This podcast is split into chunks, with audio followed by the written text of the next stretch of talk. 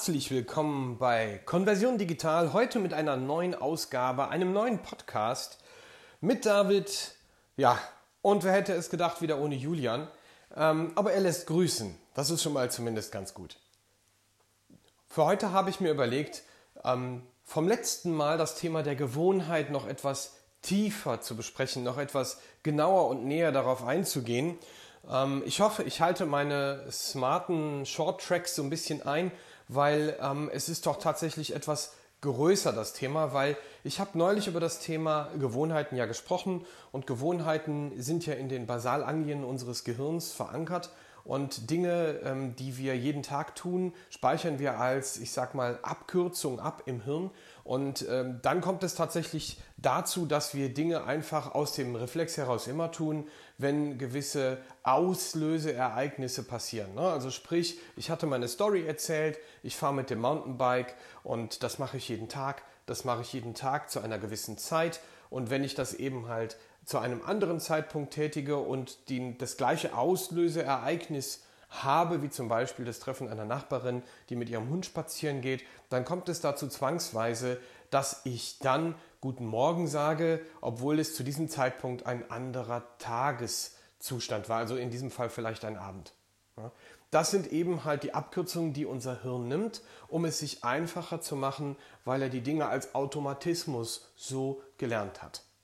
Jetzt ist es so, dass wir natürlich, ähm, und das ist heute auch mein Thema, noch etwas diffiziler und genauer, wenn man so möchte, auf das Thema der Auslöser eingehen möchte. Also ich hatte auch erwähnt, dass Konversionsoptimierung, ähm, wer aufgepasst hat, in einer der ersten zwei Folgen ähm, zum Thema AB-Testing macht blind. Wir sind ja als Menschen auch so verankert, dass wenn wir Schmerzen haben, wir zum Arzt gehen und wir uns vom Arzt prüfen lassen. Ich hatte das gleichgesetzt, dass wir als Konversionsberater auch unsere Analysewerkzeuge haben, ähm, so wie letztendlich der, der Doc, äh, wenn man so möchte, auch sein Stethoskop oder sein Werkzeug hat, damit er überhaupt herausfinden kann, wo wir unsere Schmerzen haben.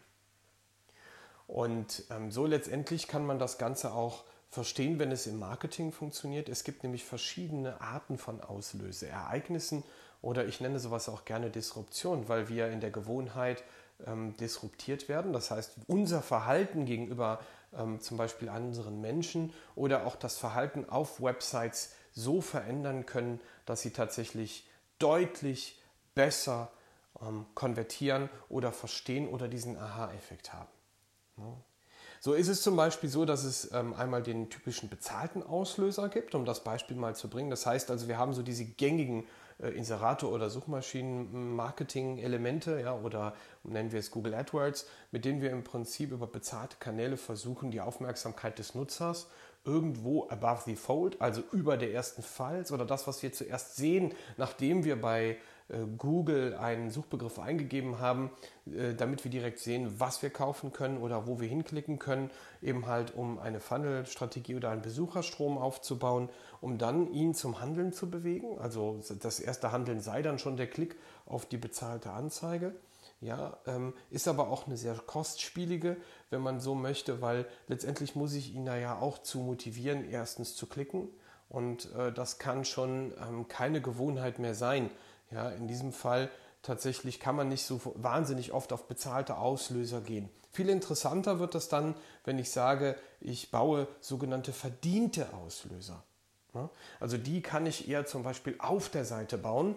Das heißt also, auf der Seite selber habe ich die Möglichkeit, den User so zu disruptieren und aus seiner Gewohnheit herauszuholen, dass er die Chance hat, etwas zu kaufen. Ein Auslöseereignis in diesem Sinne kann man schon als kostenlos bezeichnen, weil sie äh, nicht direkt gekauft werden sollten. Das ist zumindest meine Ansicht der Dinge, wenn man vom Lead-Bereich spricht. Ähm, ich habe selber auch ein Beispiel im Sales-Bereich, wo ich einen Kunden im Online-Shop betreue und wir Muster verkaufen bzw. verschicken, wenn man das so möchte, weil das Ziel dieser Thematik ist ja, dass wir den User über den Muster über die Muster, über die Musterkauf, wollen wir ihn mal so nennen, tatsächlich zum richtigen Sale führen möchten. Also quasi ein sogenanntes Zwischenziel in meinem Konversionsfunnel, den ich auch anlegen und vor allen Dingen wichtigerweise visualisieren muss.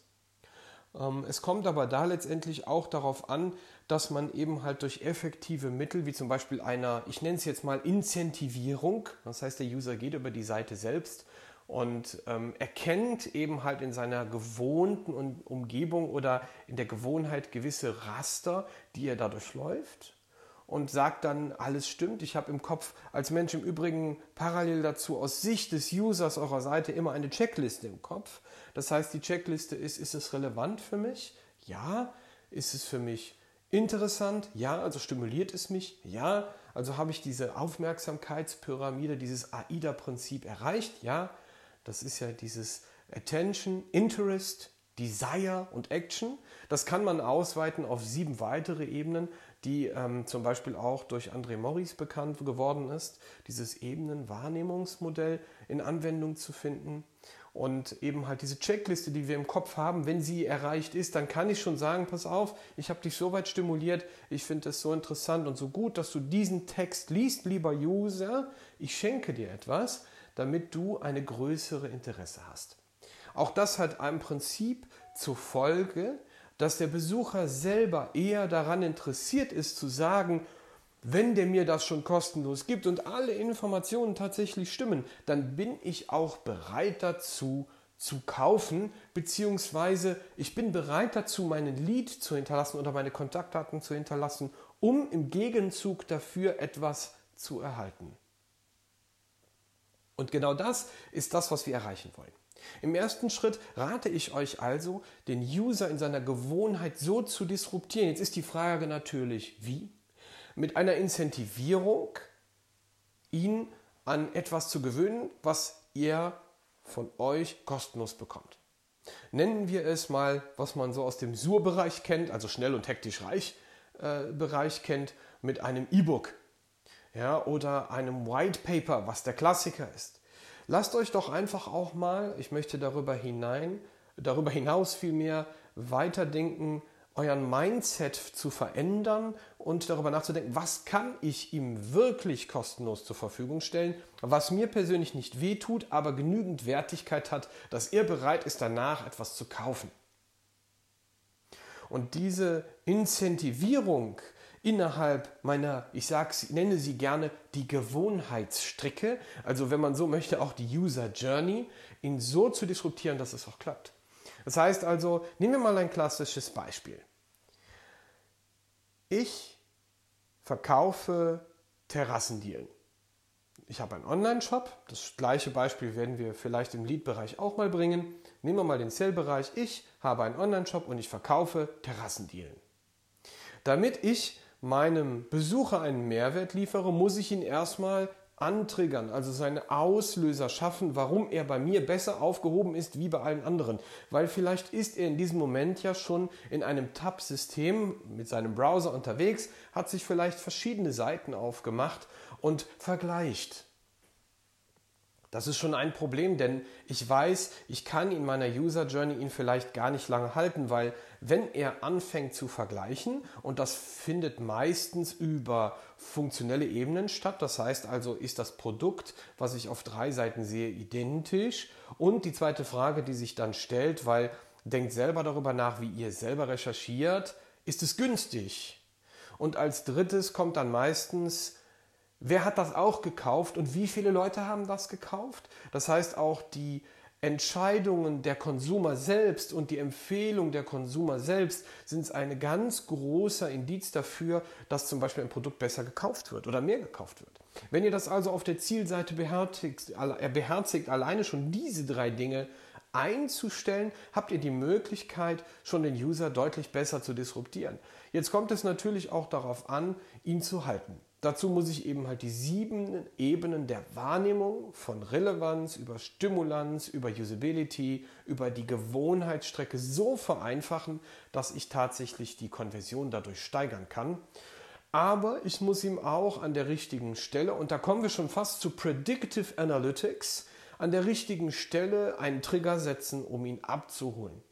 Dazu bedarf ich natürlich oder bemächtige ich mich natürlich diverser Daten. Das heißt, mal angenommen, der User klickt auf eine Anzeige bei Google, kommt rein, dann gebe ich ihm natürlich bestenfalls, wenn es ein gutes System sein soll, ein UTM-Parameter mit. Auch darüber können wir sprechen. Das ist natürlich auch wieder fast schon ein eigener Podcast wert, dass ich eben halt alleine in der Anzeige einfach ein in der AdWords-Anzeige ein UTM-Parameter oder ein Referrer mitgebe, dass ich weiß, dass es eine bezahlte Anzeige ist. Und so kann ich schon anfangen, je nachdem wie viel Traffic auch von verschiedenen Quellen ich auf meine Landingpage habe, dass ich dann beginne zu verstehen, wer woher kommt. Das heißt, ich segmentiere. Mit dieser Segmentierung habe ich die Möglichkeit, auch verschiedene Mindsets am späteren Verlauf meines Funnels zu steuern. Man könnte hier schon fast von Dynamisierung sprechen. Soweit wollen wir aber erstmal nicht gehen. Gehen wir davon aus, wir bauen einen Funnel über AdWords mit einem Referrer. Ich bin Online-Shop und verkaufe WPC Terrassendealen. Dann weiß ich, der User hat im Vorfeld die Frage beantwortet, dass diese Seite, die jetzt folgt, vielleicht sein Problem löst. Mal unabhängig davon, dass er immer noch verschiedene Tabs auf hat. Nun gehen wir also her und sagen dem User an der richtigen Stelle, wie viel das pro Quadratmeter zum Beispiel kostet, wie viel das pro Laufmeter kostet und, jetzt kommt der springende Punkt, bevor er sich entscheiden sollte zu kaufen, ihm auch etwas kostenlos zur Verfügung zu stellen. Eine Möglichkeit, die wir mal ausgetestet haben, ist im Prinzip eine Checkliste zur Verfügung zu stellen, ob er denn alles jetzt hat, bevor er kauft. Das heißt, ich habe ihm tatsächlich erstmal eine Paywall davor gesetzt. Ich habe ihm eine schön ausgearbeitete, vor allen Dingen wichtigerweise mehrseitige Checkliste gestaltet, dem Kunden oder in diesem Fall für mich als Online-Shop-Besitzer und habe in dieser Checkliste geschrieben, hast du äh, die Maße, Länge, Breite, hast du die Art und Weise, wie es verarbeitet wird, hast du, hast du, hast du. Das heißt also gewisse Fragen, die man entsprechend ihm aufgibt als Hausaufgabe, damit er sich sicherer ist, wenn er tatsächlich als nächstes kaufen möchte. Was passiert? Wir werden natürlich diese Checkliste mit unseren eigenen ähm, Logos und eigenen Stilen branden, um den User wieder zurück auf die Seite zu führen. Da ist es natürlich unabdingbar, unten im Footer-Bereich vielleicht dieses äh, DIN A4-Blattes, was man ihm zur Verfügung stellt, was er durchaus ausdrucken kann. Ja, ich weiß, liebe digitalen Natives, hört jetzt weg.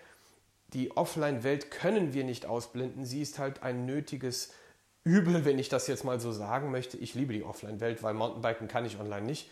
Ähm, um im Prinzip besser zu konvertieren, brauche ich immer noch den Kontakt zu Menschen und dann brauche ich auch immer noch die Möglichkeit, ihm eben halt auch Dinge zu kredenzen, die er sich ausdruckt. Solche Menschen gibt es und vor allen Dingen sollten wir uns auch viel mehr, und das ist wieder fast ein eigener Podcast wert, über die Bayer Persona informieren. Also wer ist denn zum Beispiel Tante Gerda, die vor dem Rechner sitzt, die diese Anzeige angeklickt hat und die jetzt auf eurer Seite ist, also in diesem Fall in unserem Beispiel, bei der WPC Terrassendealen Online-Shop Landing Page, um dort entsprechend zu kaufen. Also wäre es gut, an der Stelle ihm eine Incentivierung zu geben. Warum? Dieses Auslöseereignis, ihm etwas kostenlos zur Verfügung zu stellen, hat etwas mit dem Thema der Dankbarkeit zu tun. Ich übertrage das. Das Gehirn weiß, ich bin auf einer Zielseite. Auf dieser Zielseite bekomme ich mit allen möglichen Maßnahmen Informationen zur Verfügung gestellt, die mich dazu bringen sollen, das Produkt zu kaufen. Und trotzdem habe ich immer noch dieses Gefühl, dass das für mich nicht vertraulich genug ist oder dass ich noch nicht sicher bin, warum ich mein Geld hier lassen soll. Da fehlt, wenn man so möchte, auch vom Kopf her gesteuert, die gewisse Grundmotivation. Und diese Grundmotivation haben im Prinzip zwei verschiedene Faktoren, die sich auf intrinsischer und extrinsischer Basis äh, berufen. Das eine ist eben halt der ex, äh, extrinsische Bereich, der sich auf das, ich sag mal, der entgeltliche Teil, ist es günstig genug, bekomme ich viele Informationen, die gut genug sind, um dass ich es kaufe, kriege ich einen Rabatt, wie viele Leute haben sich dafür entschieden, es zu kaufen versus intrinsischer Motivation, das Gefühl der sich aufgehoben zu fühlen, nicht allein zu sein.